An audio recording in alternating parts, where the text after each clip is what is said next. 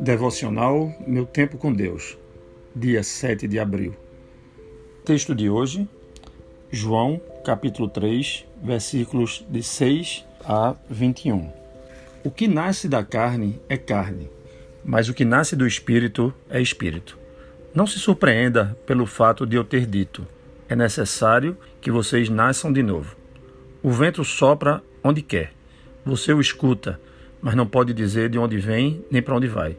Assim acontece com todos os nascidos do Espírito. Perguntou Nicodemos: Como pode ser isso? Disse Jesus: Você é mestre em Israel e não entende essas coisas? Asseguro-lhes que nós falamos do que conhecemos e testemunhamos do que vimos.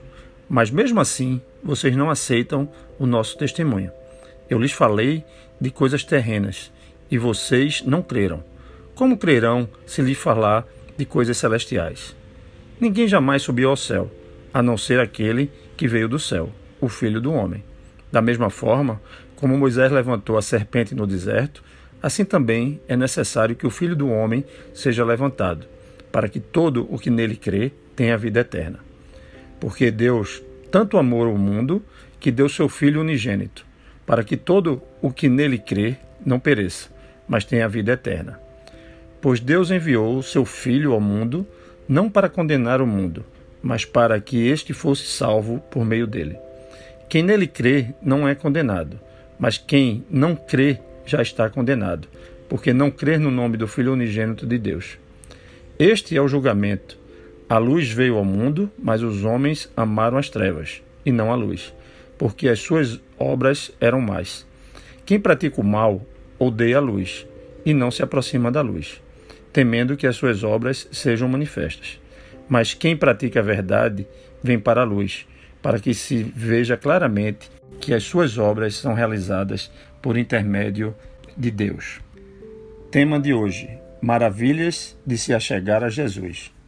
Dizem que Gandhi, grande líder civil da Índia, certo dia declarou que o resumo da Bíblia seria o versículo de João 3,16 Existem sim motivos mais que suficientes para nos maravilharmos diante do que está resumido neste versículo. Nele, vemos maravilhados que Deus amou o mundo, esse mundo que ele mesmo criou, mas que viria a rejeitá-lo. Outra maravilha é que o Filho unigênito do Senhor veio à terra e habitou entre nós. Ao se incorporar ao gênero humano, Jesus uniu o humano ao divino, não apenas em uma ocasião, mas por toda a eternidade. Esse mundo estava separado do Senhor e apenas o seu Criador poderia resgatá-lo. Apenas ele conhecia todos os detalhes para uma restauração plena. Os detalhes são tantos que teremos toda a eternidade para conhecê-los. No texto de hoje, ainda há outra maravilha. A vida eterna é atingida por todo aquele que nele crê.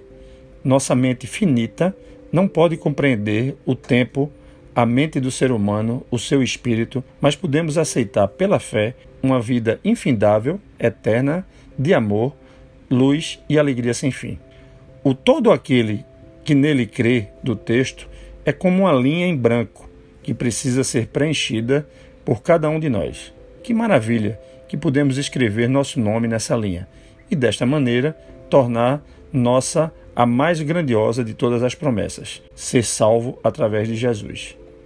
Reflexão: Você quer escrever seu nome nessa linha?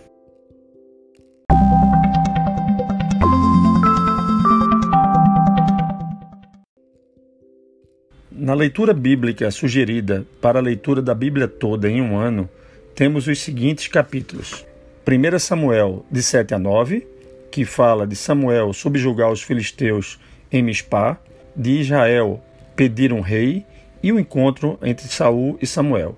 E Lucas, capítulo 9, do versículos 18 a 36, que fala da confissão de Pedro e da transfiguração.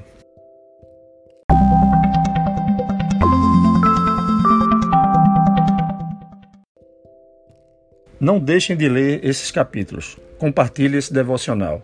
E até a próxima.